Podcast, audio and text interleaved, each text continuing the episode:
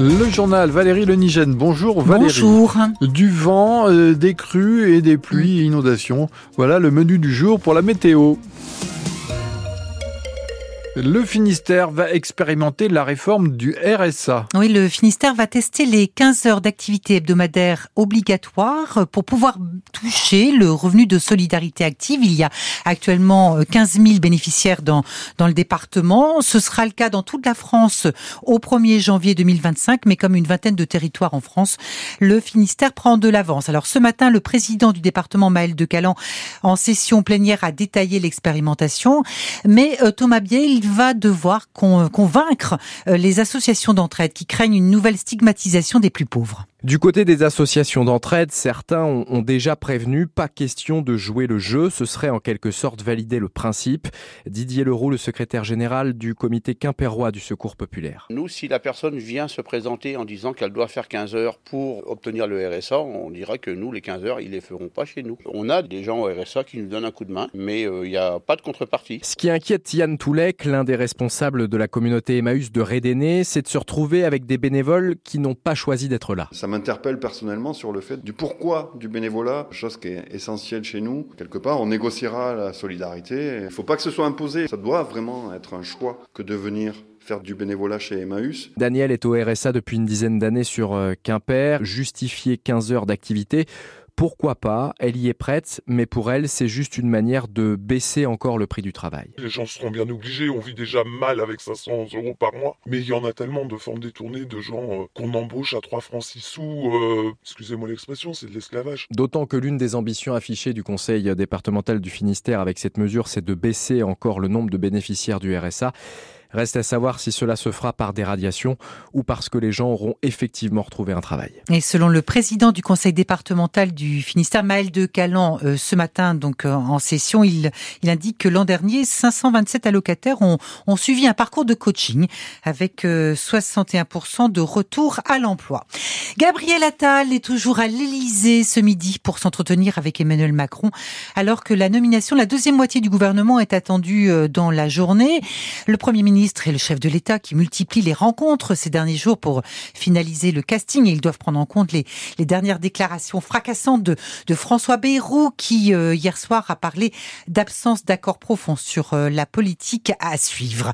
Un barrage filtrant depuis ce matin euh, pour les camions citernes au dépôt pétrolier de Brest. Ce sont des patrons d'entreprises de travaux publics qui ont emmené sur place une vingtaine d'engins de chantier et des camions. Ils demandent à bénéficier des mêmes aides que les agriculteurs sur le gazole non routier. À Lorient, le dépôt pétrolier est toujours bloqué, ce qui coûte 80 000 euros par jour aux entreprises qui dépendent de ce dépôt, selon une estimation du directeur donc du, dépôt pétrolier de, Lorient. Norbert Guillou, à l'origine de la mobilisation, est convoqué devant le tribunal de Lorient euh, demain.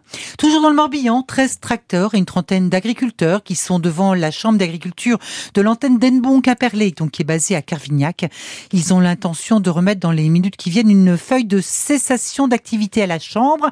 C'est un acte symbolique pour exprimer leur crainte si les engagements du gouvernement ne sont pas tenus. On file à Carvénanec, ce quartier de Lorient, où les opérations anti-drogue se multiplient. Emmanuel Macron a, précisé mi-janvier qu'il veut 10 descentes de policiers par semaine en France dans ce qu'il appelle des opérations place nette pour lutter contre les trafics de stupéfiants. Avant-hier, on a assisté à une descente de police à Brest, dans le quartier Bellevue, à Carvénanec à Où un, habitant de 35 ans est décédé dans une fusillade en, septembre. Les opérations de police se multiplient aussi. Et Dylan Chaffrelot, vous l'avez constaté, les habitants notent une petite amélioration. L'ambiance est assez apaisée en apparence, les rondes de police sont régulières.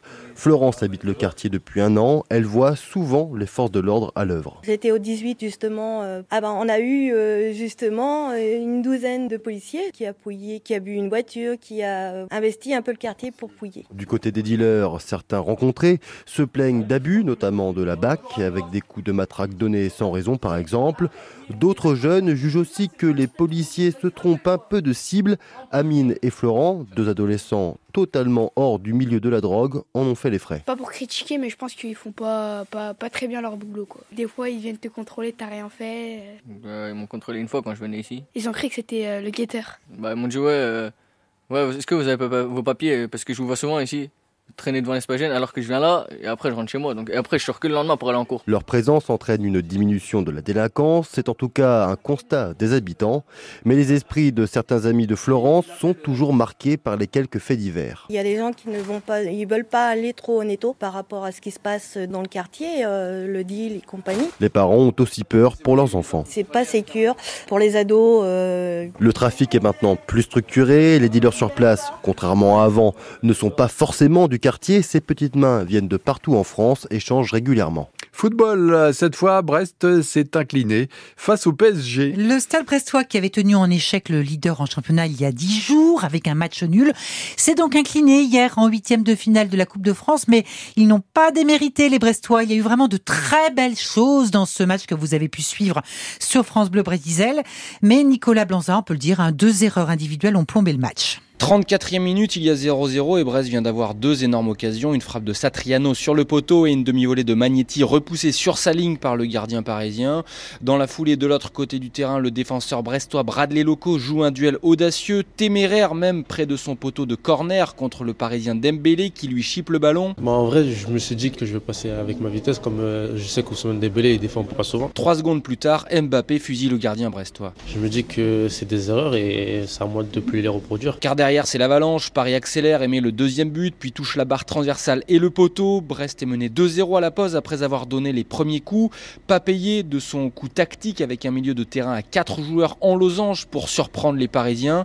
Et quand les Tisef réduisent enfin la marque en deuxième période à 25 minutes du terme grâce à Mounier, eh bien le défenseur Lilian Brassier écope d'un deuxième carton jaune emporté par son élan et exclu après un horrible tac sur la cheville d'Mbappé. Je m'en veux, après j'ai voulu intervenir directement le ballon dans les pieds, mais malheureusement j'ai raté. À 10, les Tisef subissent, ils concèdent le but du chaos dans le temps additionnel, ils sont éliminés les armes à la main et ce n'est pas l'entraîneur du PSG qui s'en plaindra. La bonne nouvelle est que l'on ne jouera plus contre eux car on a davantage souffert contre Brest que dans certains matchs de Ligue des Champions cette saison. Le prochain match en championnat, c'est dimanche en Ligue 1 face à Clermont.